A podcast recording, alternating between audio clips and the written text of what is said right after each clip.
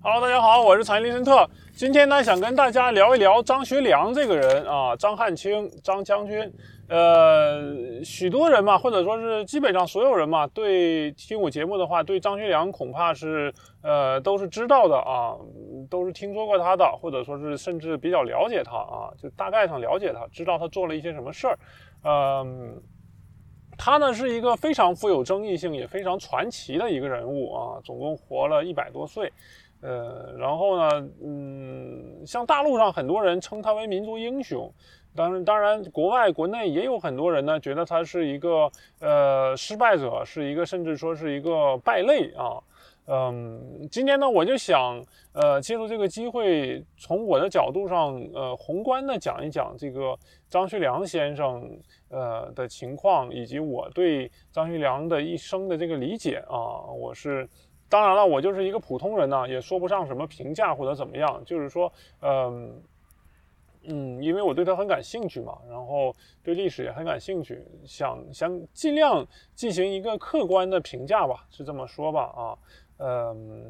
我的分析呢，就是想从一个呃和和很和别人不同的一个角度，就是说是。从很多侧面的角度去对这个张学良先生进行分析，然后尤其是他晚年的生活、晚年的这个录影上面，然后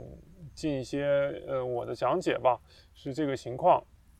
那么希望和大家分享一下。呃，那么言归正传呢，啊，张学良呢，他是一九零一年出生的啊，他这个。出生的时候，他们这个张家在东北正是呃如日中天的时候嘛，哈，从兴起一直到这个衰落啊，他都经历了。呃，他呢是呃人生的剧烈变化是发生在这个呃一九二八年，他的父亲在沈阳皇姑屯被据说是被日本人炸死之后啊，呃。简单说呢，他是如果把他的人生分成几个部分，那就是有，例如他父亲去世前啊，然后去世前到西安事变这段时间，然后到西安事变这个节点，到他之后跟蒋介石呃回南京被囚禁，嗯呃囚禁这段时间，最后就是说他得到释放的这段时间啊，就一点点讲。呃，他父亲去世前呢，那大家肯定都知道了，他就是一个呃典型的一个公子哥嘛。但是他比今天这些普遍的富二代或者怎么二代之类的强呃优强的地方，就是说背景强的地方呢，是当时中国是一个比较混乱的年代。他父亲呢，相当于是一个诸侯啊，一方诸侯。呃，比起现在的什么省长的孩子，那是强多了啊，他的处境。尤其是当年的东北嘛，它自成一国的感觉啊，自成一块儿。所以说，嗯，张学良呢，作为这个皇太子啊，呃，可以说是呃如日中天，呃，富贵逼人，嗯，权力逼人啊，是是这样一个情况。想要什么他就有什么，基本上是这样啊，嗯。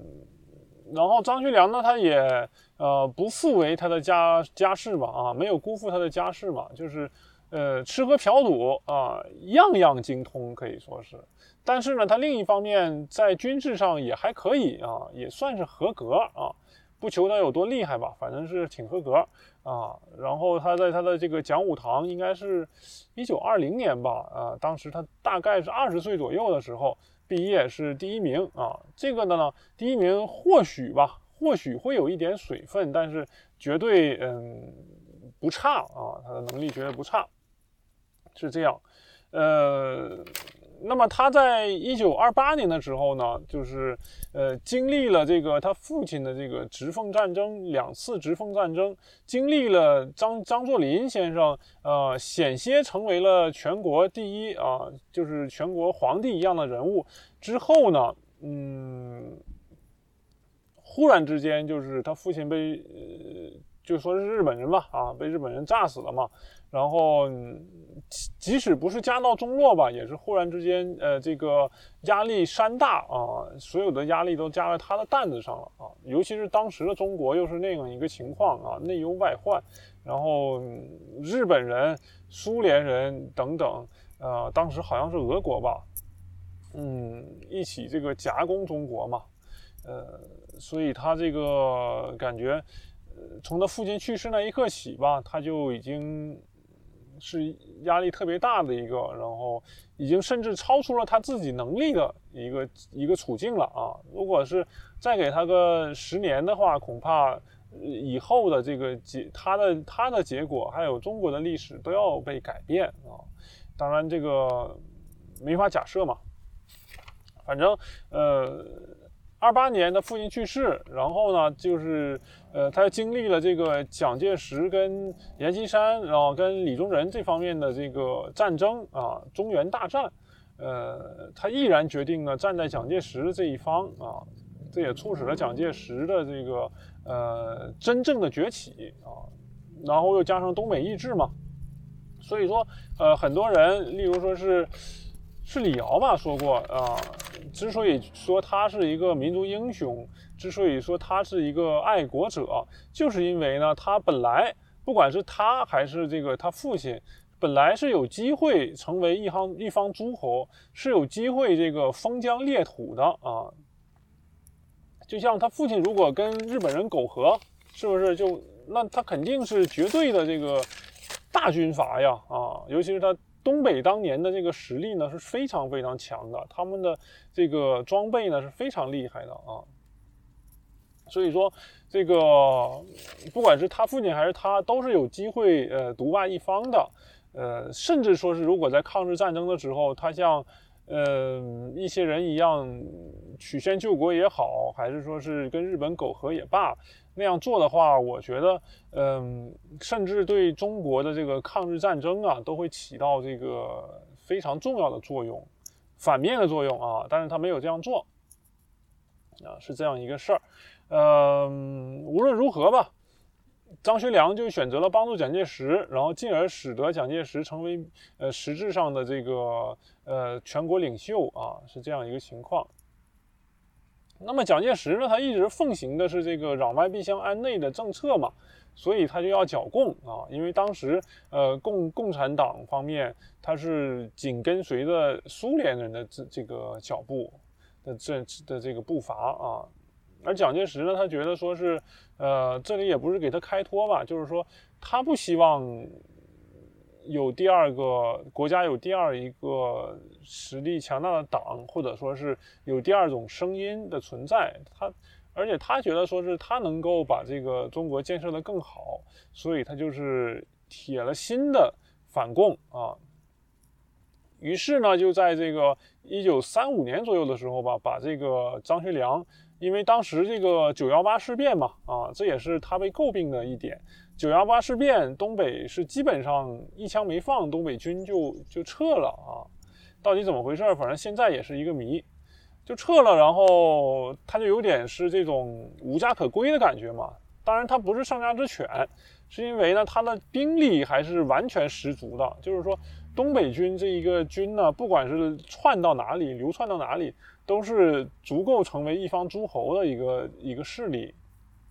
所以蒋介石呢，对这些军阀的这些人，不管是东北军、西北军，还是还是什么军之类的，都是呃非常的忌惮嘛。啊，所以他把这个张学良就派到了这个西北去配合这个西北军，乃以及杨虎城他们就剿共。啊，张学良他其实并不是说是就是不管是剿共也好，还是对对外也好，对日本人、俄国人也好。他并不是说是像这个谁呢？像像韩复渠一样，这个嗯，就是保存实力，就是怕他不是这样，而是他是无论是在一九二九年啊，一九二九年的这个对俄方面的战争，还是在一九三五年对中共方面呢，他都是开始啊是尽了力的啊。像二九年对俄战争，跟俄俄国打了一场，结果发现是惨败啊。惨败之后，他就不敢打了嘛，因为毕竟他不是开拓者呀，他爸是开拓者呀。他觉得说是把他爸的这个家底全打打光了的话，也是挺一方面是愧对祖先吧，另一方面也是觉得那没了家底还怎么混？当时的军阀混战时期嘛，啊，这个也不是说是谁对谁错之类的。跟中共方面打的话也是这样啊，中国红军、中共，嗯，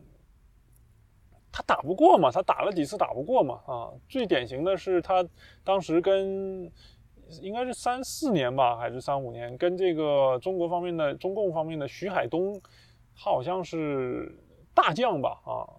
徐海东大将当时那个。打了几场，结果发现他最厉害的那几个部队，什么万福林呐，什么之类的，是他们当时的装备最好、打仗最优秀的啊，那几个部队都被这个徐海东将军给打败了啊！这打不下去嘛？这怎么打？是不是？你你打来打去都被打败了，那那我反正也是败，我为什么不去打日本人呢？这也是当时张学良将军的一个想法啊。哎呀，这个地上特别热，因为它吸收了这个一天的热量嘛。今天是外面三十度左右吧，非常的热。我坐在这儿，所以都有点坐坐不住的感觉，太烫了啊，特别烫。嗯，继续说，继续说这个，所以说张学良就尝试了一下打，打不过，所以他就说：“那我这个东北军这么多，我当初是答应了他要把他带带他们打回东北去。”啊，那现在的话全在内耗，他也不是说不想打红军或者怎么样，那他打不过，他把他的军队全打打没了呀，是不是？那他肯定不干呢，啊，尤其是军阀思想嘛。这里这个说一下日本方面的话，就是九幺八事变，然后提一句，呃，具体他是是到底是谁让他撤出来，不放一枪撤出来的，这个已经无法考证了啊。但是呢，这个当时，嗯，他在这个应该是北京的时候吧，然后，呃，就是东北军啊啊不关东军啊，日本的关东军的这个呃将军头头，然后是谁谁记不清了那个名字，跟这个张学良也是关系还不错的啊，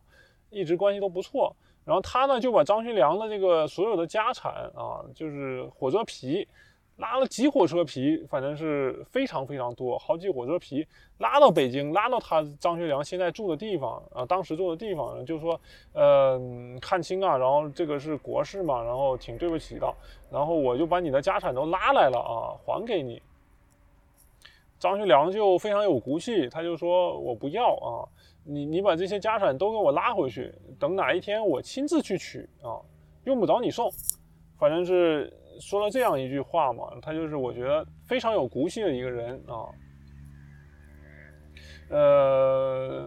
如果后来不是因为发生了一些事情的话，我觉得张学良他真的就可以实现，说是他亲自去把他自己的家产给取回来啊，这样一个事儿啊。可惜啊，后来就是沧海桑田就变了很多，这是后话。然后张学良的家产有多少呢？呃，他提过啊，他们的厨厨就是厨房的一个呃，怎么说呢？如果就有时候他们吃包饺子嘛，啊，他们自己家里面人吃包饺子，呃，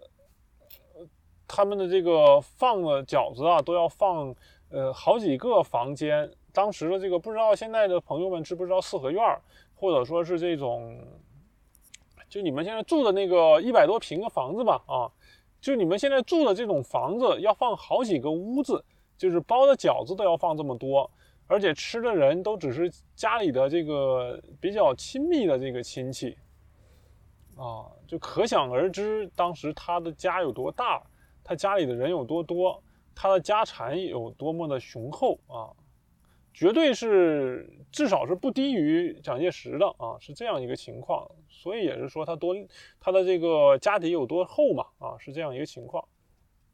那么说回这个三五年的时候，他剿共的时候啊，他这个发现他剿共也剿不动，他的这个总书他也不能在这耗着呀啊。蒋介石的目的不就是呃，这个好像是好像是杨永泰给蒋介石提的主意，就是说是。嗯，呃，这个通过这个所谓的剿共啊，所谓的怎么样，然后一方面去呃去占领其他军阀的地盘，例如说是四川的那个刘什么呢？记不清了。四川那个当时的四川相当于是诸侯吧，然后他就说是啊，红军共产党跑到四川去了，然后他当时也没有十分蒋介石方面没有十分卖力的去去消灭共产党，而是说是驱赶着共产党去四川，然后蒋介石呢，他在这个后方再再去追追这个追捕共产党，进一步呢就占领四川啊，是这样一个计划吧啊，然后。呃，所以说张学良他知道啊，他让他去剿共，其实就是一进一步的削削弱他的战斗力嘛，去呃，但是又不让他去打日本人，这个我觉得反正是蒋介石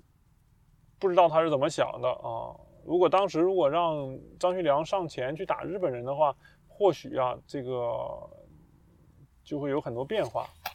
反正是这么一个情况吧。然后张学良就非常不满。嗯，张学良这个人嘛，当时他是三三六年的时候，他才三十多岁，正值壮年啊。尽管他已经不是一个小伙子了，血气方刚的小伙子了，但是他从来都是说一不二的嘛。因为全国方面来说的话，呃，即使是蒋介石也没有真正的压他一头啊。即使是暂时蒋介石是首领，但是其实在这个之前呢。基本上大家都是平辈儿嘛，他跟蒋介石又是结拜兄弟啊。当然，蒋介石是喜欢跟很多人拜把子啊，动不动就拜把子。这个啊，像什么李宗仁，后来以后他就这个跟李宗仁、李德林先生就交换名帖嘛，他就就要跟他拜把子。李宗仁最开始还没有不不不想跟他拜那种啊，不想跟他搞这种东西，但是。呃，后来蒋介石催了他好几次，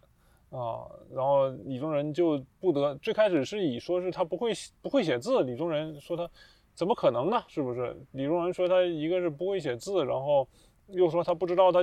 出生在什么时候，反正最后蒋介石就是有点强强推着吧，然后就是说是那好吧，那我把我的帖子给你，反正是你哪天有空把你的帖子还给我，就是发给我，咱们就算结拜了。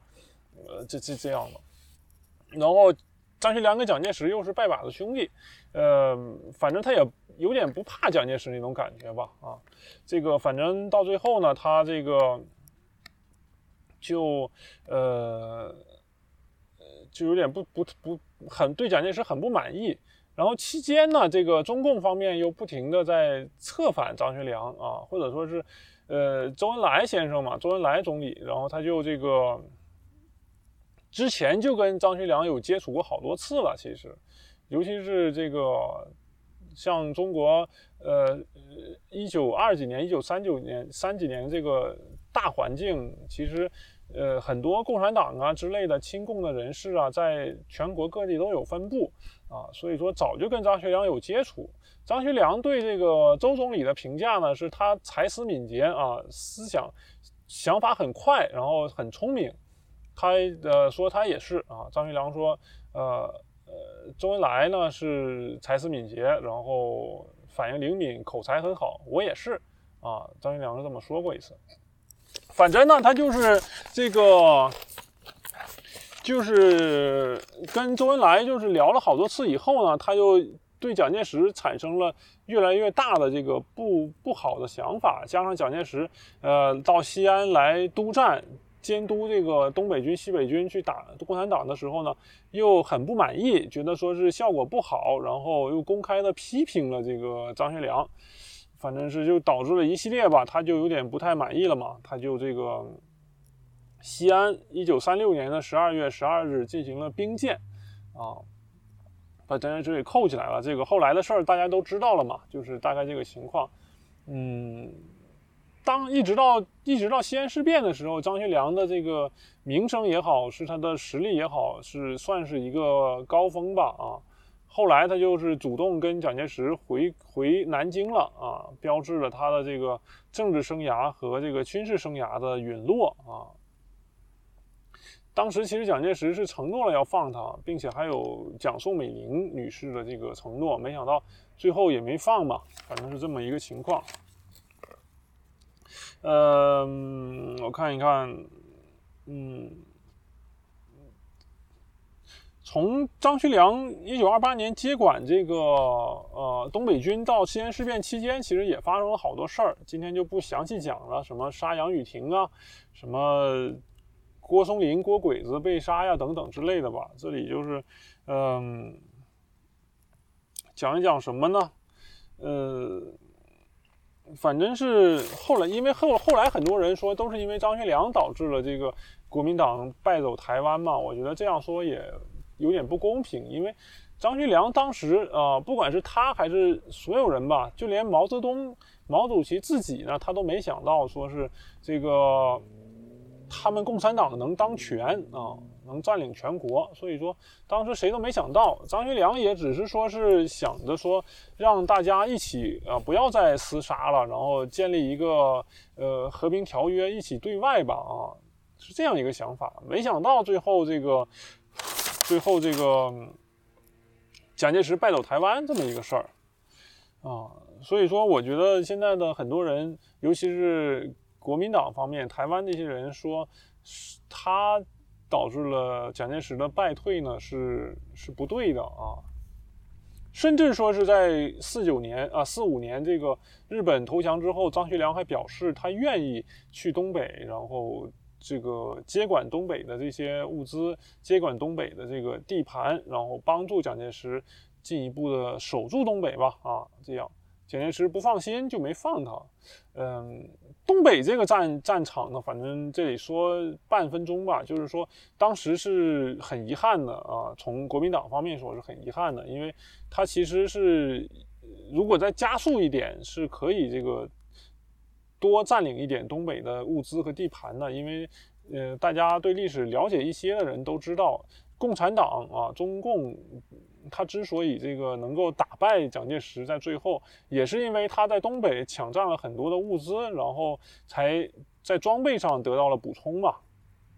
啊，这个不得不承认。甚至我看冈村宁次，呃，他的回忆录里面提到说是，嗯，当时苏俄啊，跟呃苏共跟中共方面的话是，呃，因为苏联是打跑了关东军嘛，是以极力的阻止这个国民党去占去收收复东北啊。然后设置了很多的障碍啊，也为中共提供了很多的条件，使得中共这个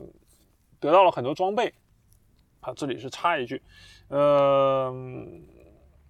总的来说吧，啊，张学良这个人，我觉得是呃没有大志，也没有什么大略啊，是这样一个情况。因为张学良是这么评价他的父亲和蒋介石的，他的父亲张作霖呢是有大志啊，不对，他的张作霖是有雄才而无大志。然后他评价这个蒋介石呢，是说是蒋介石他有有大志，但是没有雄才。我觉得他自己呢就是一个相对来说比较普通一点嘛，就跟大众普通大众差不多嘛，就也没有太大的大志，也没有太大的雄才，是这样一个人。所以说，呃，他的侄女后来说他是一个悲剧的原因，就是说是呃是历史把他给推到这个位置上的啊，不是他自己选择的。啊，这么是有这么一说，啊，嗯，反正是西安事变嘛，之后他就被囚禁起来了。这段岁月是非常的无聊，也非常的清苦，甚至在台湾一度的时候，他是，哎呦，我的纸，我的纸掉了，我去捡一下。在台湾呢，嗯，他一度呢，他是这个，呃，没有吃的啊。呃，这个因为运输不上来嘛，他住的地方也非常偏僻。呃，宋美龄女士还去看过他一次，然后就是非常的偏僻的一个地方，啊，挺惨的，反正是那段日子。呃，幸好有这个赵四小姐的这个追随吧，我觉得才解了很多闷子，不然的话，我觉得张学良不一定能坚持下来，或者说坚持这么久，啊。到最后呢，这个好像是一九九零年吧，张学良都已经九十岁左右了。他的好朋友张巡，然后做东给他祝寿的时候，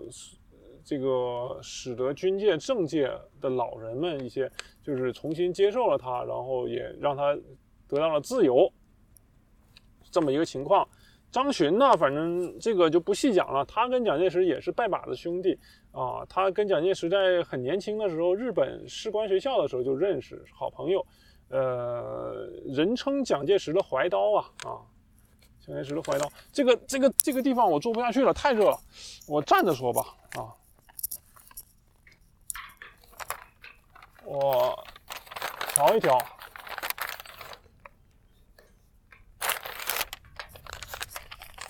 就就大概这样这样站着说吧，尽量保持这个不动啊。呃，这是张群，呃，本来他是一九九零年获得自由以后呢，一九九五年左右的时候去了美国檀香山，呃，他呢这个其实是可以回到这个祖国大陆的啊，这个祖国的怀抱的，嗯。当时是中共呢计划是要占领台湾，是有这么一个计划，然后泄露了，很遗憾泄露了，是在九六年左右吧。然后，呃，期间呢，李登辉也是强调过啊，说是放他去美国，但是他绝对不能回大陆。呃，张学良呢就是有点一诺千金的感觉吧，就就是接受了这个建议，他就就是没回成大陆。其实当时大陆方面都已经把他东北老家收拾的特别好啊。就准备迎接他了啊，没想到出了这档子事儿，特别的遗憾。嗯，后来呢，他在夏威夷啊，最后的他人生最后的三年是他自己度过的，因为当时赵四小姐已经去世了啊。据他侄女讲呢，他偶尔看见他哭啊，就张学良老先生偶尔看见他哭啊，这个就是哭着喊，说是他。想他爸爸了啊！我觉得，对于一个当时是九十多岁的老人来说的话，这个场面是非常的残忍，也非常的凄凉啊。当时他的朋友也不多了嘛，因为人嘛，活得越老，朋友就越少，是一个可悲的事实。他朋友也不多了，然后只是每天想一想，他有个父亲怎么怎么样，张庄若林。哎呀！总的来说吧，张学良呢更像是一个响亮的音符啊。这个音符在他追随着蒋介石回到南京的时候就戛然而止了，挺可惜的。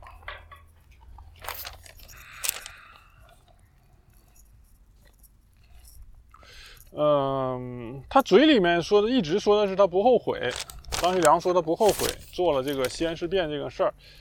但是我觉得更多的呢，他不后悔的是他做过这个事儿，但是他一直在懊恼他为什么要做。这个听起来有点这个什么哲学上的思辨的感觉，就是说很多事情啊，你嗯想通透的人呢，他他会想着说是我我做了就是做了，我不后悔当时是这么选择的。但是呢，如果再让他选择一次，他或许就会选择另一个方法。例如说是，呃，如果让他穿越回去，在在他九十多岁的时候，让他穿越回一九三六年，我个人觉得他是不会这个选择再一次兵谏的啊。